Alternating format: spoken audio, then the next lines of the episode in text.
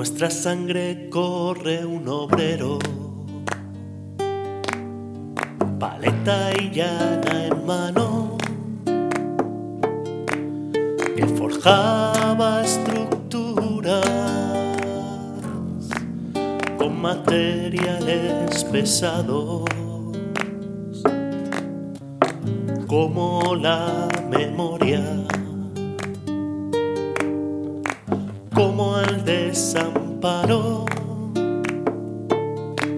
que transportaba en carretilla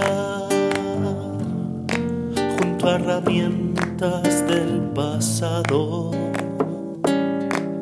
Las unía con certezas hasta llegar al cielo. Se derrumbaba. Y las unía de nuevo.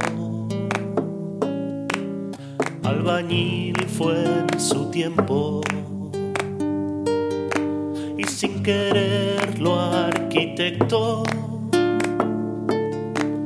pues nos deja la primera piedra